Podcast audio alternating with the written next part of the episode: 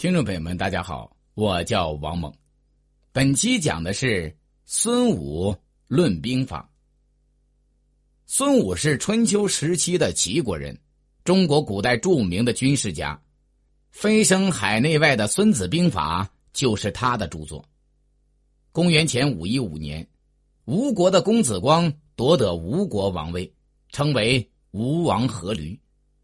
阖闾继位之后，非常重视收罗人才，于是孙武带着《孙子兵法》去见吴王，表示愿意帮助吴国训练一支强大的军队。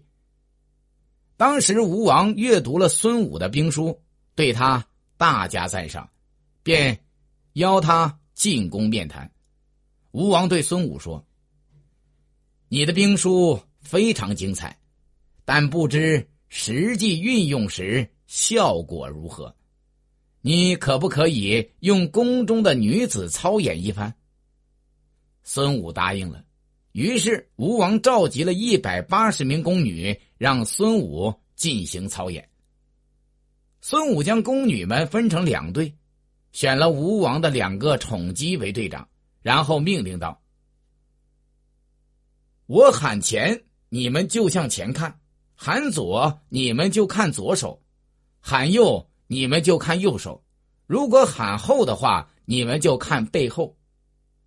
说完，孙武叫士兵摆出斧钺等刑具，用来震慑众人。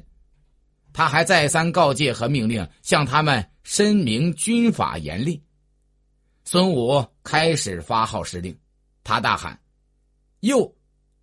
那些女子并未将这当成军令，反倒如游戏一般。笑成一团。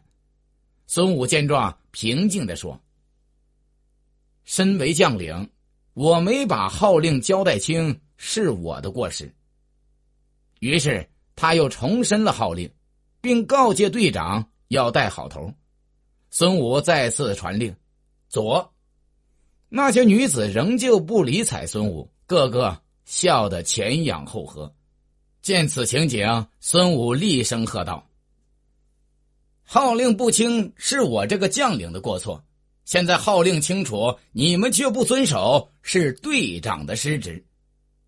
于是他下令将队长斩首，以儆效尤。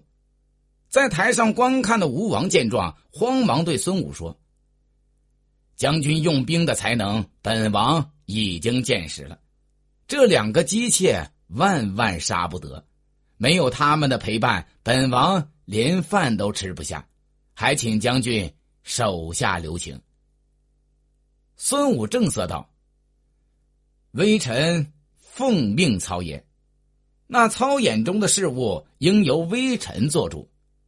将帅置身军中，军命有所不受。”说完，便让手下处死了两个队长。